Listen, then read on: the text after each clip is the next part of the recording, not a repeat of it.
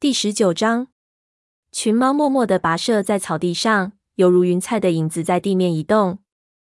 黑莓掌一直紧紧伴随在松鼠爪身边，替它挡着呼呼吹过的冷风，这让松鼠爪很感激。雨已经小了好多，天上的乌云被凛冽的寒风吹得零零散散，预示着天气会越来越冷。松鼠爪不禁打了个冷战，他抬起头，看到前方隐约有一个两角兽的洞穴，似乎比巨岩还要高大。田野上遍布着尖锐的草茬，踩上去让松鼠爪的脚垫隐隐刺痛，因此它更加想念林子下踩上去柔软舒服的感觉了。空气中充斥着陌生的气息，两脚兽的气息，纵横交错的雷鬼路上来回奔跑的怪物的气息，两脚兽巢穴里飘出来的新鲜的狗的气息，以及泼皮猫新近留下的气息。这么多猫汇聚在一起，比他以前曾经见过的所有猫都多。但即使被族群猫团团围着，松鼠爪人像所有离家远行的猫一样，不由心里感到紧张。他扫视着灌木树篱。尽管没有风，但棕色的山毛榉树叶却疯狂地动着。松鼠爪一下子呆住了。乌爪像一团苏醒过来的阴影，从它隐身的地方走了出来，惊讶地凝视着族群猫。随后，又有另一只猫从它身后的树林里溜了出来。松鼠爪认出这只黑白花色的猫是巴利。就在几个月前。这只猫曾经同意乌爪让松鼠爪他们在两角兽的谷仓里住了一晚。火星，是你吗？乌爪的耳朵猛地抽动着，大声呼喊着“老朋友”。族群猫都停下来看着它。每只猫都知道，这只黑猫原本是雷族的学徒，后来被老师虎星逐出了营地。即使它在森林里待的时间很短，很多猫都跟它不熟悉。但是，仍有很多猫在去高石山的路上见过它。你好，乌爪！高星冲他点头致意。乌爪，火星挤出猫群，跟自己的老朋友打着招呼。火星，乌爪与雷族族长碰了碰鼻子，然后看看四周，问道：“灰条在哪儿？”火星眨了一下眼睛，说道：“灰条没跟我们在一起，他死了。”乌爪震惊的皮毛都竖了起来。火星摇了摇头说：“两角兽把他抓走了。”两角兽，乌爪重复道：“为什么？”两角兽诱捕我们。火星的声音十分阴郁，充满了悲伤。我们被迫撤离森林。什么？乌爪抬起鼻子嗅了嗅空气，是不是风族猫和河族猫跟你们在一起？影族猫也在。两角兽把我们四大族群的领地全毁了。火星解释道。我们如果还留在森林里，不是被饿死，就是被他们的怪物给撞死。你们看起来都饿坏了。巴利走过来说道：“你好，巴利。”火星跟他打着招呼：“狩猎还顺利吧？”从你们的外表可以看出，我的情况肯定比你们好。他直率地回答道：“你们要去哪儿？”乌爪问。“先到高石山，然后。”火星转头询问地看着黑莓长。但黑莓长只是沉默地看着他。你们今晚就跟我们待在一起吧，好吗？乌爪问道。这段时间猎物很多的，老鼠为了避寒，全都躲到谷仓里来了。等等，乌爪，巴利提醒他，这么多猫根本不能全部挤进谷仓。要是两脚兽进来给牛取草料时看到了，肯定会大吃一惊的。这倒是真的，乌爪说道。但我们肯定有办法帮助他们。我觉得他们可以待在被废弃的巢穴里。巴利建议道。对呀，乌爪转向火星说道：“你知道那个地方吧？就是那次你和蓝星被大老鼠攻击后藏身的那个地方。”火星瞅了一眼天上变红的云彩，说道：“我希望我们晚上的时候能赶到高石山。我们不能拒绝他们提供的猎物。”黑星争辩道。火星点了点头。你说的对，他转向乌爪说道：“谢谢你们了。我们先带你们安顿下来，然后再告诉武士们哪儿最适合狩猎。”乌爪说道：“猎物多的是，够每只猫吃饱肚子。”松鼠爪听见群猫中传来一阵兴奋的低语声，幼崽听说终于有机会饱餐一顿了，便开始大声叫着，说自己早就饿得不行了。我们需要休息一下，还需要比你想象的多得多的大餐。”火星说道。乌爪看着皮毛上沾满泥巴的老朋友，小声说道：“哦，火星，我认为我能想象得到。这个两脚兽的废弃巢穴没有顶，但现在雨已经停了，四面的石墙足以为众猫挡住凛冽的寒风。我认得这里。”风族猫后挥脚小声说道：“当时段星把我们赶出了风族领地，火星带我们回家时，就在这儿睡过觉。我从没想过。”我还会再回到这个地方。王角咆哮道。幼崽和长老们满心欢喜地涌进巢穴，非常高兴能够躺下来休息。乌爪和巴利带着武士们去狩猎了，松鼠爪和鸭爪留在学徒中间照料他们。炭毛和叶爪在猫群里来回走动着，检查有没有猫在荒原上拼命逃生时受伤。松鼠爪、叶爪喊道：“你能不能去外面找些浸湿的苔藓？”猫后和长老太累了，走不动了。松鼠爪点点头，匆忙走出去，在庇护他们的古老石墙下扯下一大爪湿苔藓。几只猫急切地接过去，用前爪挤出苔藓的水分，舔吸起来。等最后一位长老喝足了水，松鼠爪才得以安顿下来，让自己酸痛的脚爪休息一下。他正在一个角落里刚舒服的躺下，这时。武士们带着猎物回来了，顿时温热鲜美的猎物的气息一下子飘散在庇护所里。黑莓长在他的面前丢下一只肥美的老鼠，松鼠爪感觉自己开心的哆嗦了一下。你和我一起分享吧，他邀请黑莓长。不了，黑莓长说，这全都是你的。松鼠爪吃完老鼠，撑得肚子都有些疼了。他从没有一顿吃过这么多东西，但这种撑得难受的感觉，比起可怕的饥饿的感觉要好受得多。这是他回到森林以后第一次感觉身体既温暖又饱足。这里是个休息的好地方，高音咕哝道：“要是再在露天里待一夜，我的孩子们肯定会受不了的。昨天在雨里淋了一夜，他们都快冻僵了。”今晚上他们会觉得非常暖和的。香微云也说道。黑莓长回来的时候，天已经黑了。他又带回一只老鼠，跟之前带给松鼠爪的那只差不多一样大。然后他在松鼠爪的身边安顿了下来。火星躺在沙蜂身边，它那浅姜黄色的尾巴和沙蜂那暗姜黄色的尾巴紧紧地缠绕在一起。你今晚要和我们睡一起吗？他对正站在巢穴入口。看着那些猫美餐的乌爪说道：“是的，我想跟你们在一起。”他走到雷族猫聚集的角落，影族猫在对面的角落挤成一团，河族猫和风族猫也各占据了一个角落。我从没想过能再次睡在族猫中间，乌爪喃喃说道：“我多么希望不是在这种情形下跟你重逢呀！”火星叹了一口气，乌爪的眼睛一下子黯淡起来。你们怎样才能找到一个新家园啊？星族会告诉我们的。松鼠爪瞅了一眼黑莓掌，但黑莓掌没有抬头。他们会吧？他看向叶爪，对未来的这种不确定，让他觉得爪子再次刺疼起来。叶爪只是点点头，却什么也没说。松鼠爪醒来的时候，冷冷的阳光已经照进了巢穴。它活动着爪子，想知道是什么时候了。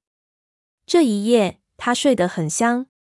他抬起头，看见父亲站在一块倒塌的石头上。那块石头位于巢穴的中央，成了一个天然的平台。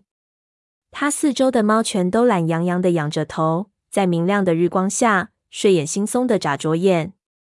我们这一觉睡得太久了，火星说道。太阳已经升得很高了，我们必须赶紧往高石山那儿赶。不管我们要去的地方在哪儿，都要有很长的路要走。泥掌撑着爪子站起来，脸上一副不情愿的表情。为什么我们一定要离开这个地方呢？这里狩猎这么容易。几个月来，我的孩子头一次吃饱了。高音插嘴道：“这里的猎物的确很多。”高星赞同道：“即使已经长长的睡了一觉，风族族长看起来还是那么疲惫和憔悴。”乌爪只是邀请我们待一晚上，火星争辩道：“那又如何？如果我们决定再多待些时候，他又能怎样？黑心挑衅的看着乌爪。我的族群需要食物和栖身地。如果有必要，就算是动物，他们也会毫不犹豫。黑莓长站了起来。这里不是我们要去的地方，他说道。虽然说我不知道我们要去哪儿，但我知道绝不是这儿。松鼠爪点点头说：“如果星族想让我们在这里安家，又何必派我们走那么长的路，赶到太阳沉没之的？如果真的是在这里定居，我们根本就不需要什么预兆啊！”鸭爪的耳朵不停的抽动着。我们既然已经上路了，就一定要走完旅程。他怒吼道：“我同意。”豹毛从河族猫所在的角落里说道：“我也同意。”褐皮伸个懒腰，弓着背说：“我们必须继续走下去。”我认为他们说的对。宝星出乎意料的说道：“这周围有很多两脚兽，如果他们的狗没拴紧怎么办？我们又得像现在这样陷入困境。”黑心眯起眼睛：“你说的也有道理。”他小声嘀咕道。高音不情愿地站起来，推醒他的孩子。起来了，亲爱的，他轻声说道：“我们要走啦。”但是这里真的很暖和。其中的一个小家伙说道：“而且这里有猎物吃。”另一个小家伙也吵吵道：“无论如何，我们都必须走了。”高音对他们说道。他沉闷的声音里透着疲倦。松鼠爪不由对这名勇敢的猫后生出一些同情。高音走到入口处，他的孩子跟在他的身后。经过一夜的休息，众猫睡觉时压到的地方，毛发都翘了起来。我陪你们一起去高石山，乌爪说道，用尾巴弹了弹火星的侧腹。众猫依次从废弃的巢穴里静静地走出来，朝耸立在远方的高石山的峭壁走去。晴朗的天空下，山峰现出深色的身影。一阵风吹皱了松鼠爪的皮毛，它不由浑身哆嗦了一下。太阳已经西斜，如果他们为了迁就长老和幼崽放慢脚步，那么太阳落下地平线的时候，众猫肯定到不了高石山。那么现在谁是雷族的副族长？他听见乌爪问火星。松鼠爪瞟了一眼黑莓掌，但黑莓长正目不斜视的盯着前方。副组长还是灰条？火星怒吼道。乌爪惊讶的盯着他的朋友，说道：“但他已经失踪了啊！”火星突然生气的看着他，眼睛里充满了痛苦。我们被迫离开自己的家园还不够吗？别让我再放弃对这个朋友的最后一线希望。我知道，换做他，他也永远不会放弃我的。他又迈步向前走去。雷族已经有副族长了。没有必要再选个新的。太阳西沉的时候，高石山笼罩在蓝黑色的阴影之中。已经过了整整一天，猫群似乎还在这陡峭的石坡上奋力攀登着。它们的脚爪早已经累得酸痛，现在它们终于精疲力尽地躺在了母亲嘴前面。松鼠爪凝视着通往月亮石的巨大的黑色通道。族长和巫医们一到这儿，就消失在通道里面了。我希望你跟他们一起进去。”松鼠爪对姐姐说道，“那样一来，你就能告诉我星族说了什么。”暴星说：“现在还不是学徒进去的时候。”火星同意了。夜爪说道：“你觉着星族会告诉他们什么事吗？”“谁知道？”夜爪嘀咕道。这时传来碎石被爪子踩踏的声音。火星走出了通道，后面跟着高星、豹星和黑星。他们各自走进自己的族群，脸上没有透露出任何信息。我想知道发生了什么事。松鼠爪焦躁的说道：“他们不能透露任何事情。”夜爪提醒他。松鼠爪沮丧的全身一阵刺痛。对夜爪来说，这当然很正常了，因为他与星族有着特殊的沟通方式。但他就不能帮帮那些没有这种沟通方式的猫吗？松鼠爪。黑莓长喊道：“虎斑武士穿过猫群向他走来，我们在那上面会合。”他对他小声说了一句，又冲着山顶点了一下头。我们必须决定下一步该怎么办。松鼠爪歪着脑袋说：“我还以为我们要去太阳城没之地去找午夜呢。”这是我们确定自己做的是否正确的最后机会了。”黑莓长答道。“在这之后，我们要带着族猫进入他们以前从没涉足过的地方。走吧。”松鼠爪离开族猫，跟着它爬上陡峭的山脊。他看见豹毛从和族猫群里走出来，匆匆攀登到山脊高处。月光下，它灰色的皮毛闪闪发亮。褐皮和鸭爪已经坐在高低起伏的岩壁上，星星密布的湛蓝天空下，它们的身形清晰可见。高石山的另一边是一片朦胧的世界，大片的黑色使松鼠爪大气都不敢喘。远处有白雪覆盖的山峰，陌生的猫，危险的动物。太阳沉没知的那一望无际的水域，那里是午夜生活的地方。松鼠爪身体站立起来。呃，星族啊，我们该怎么办？我们前往太阳城梅枝的寻找午夜，大家都同意吗？黑莓长问道。褐皮的眼睛里充满了忧虑，说道：“我想不出我们还能怎么办。但如果他不在那儿怎么办？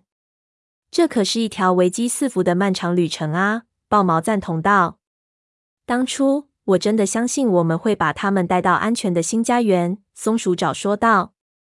他想起他们从太阳城没知的带回午夜信息时的兴奋。我们会拯救他们的，但也有可能恰恰相反，我们会把他们带入不必要的危险之中。黑莓长喃喃说道：“为什么星族不挑选其他的猫来传递这个信息呢？”豹毛叹了一口气。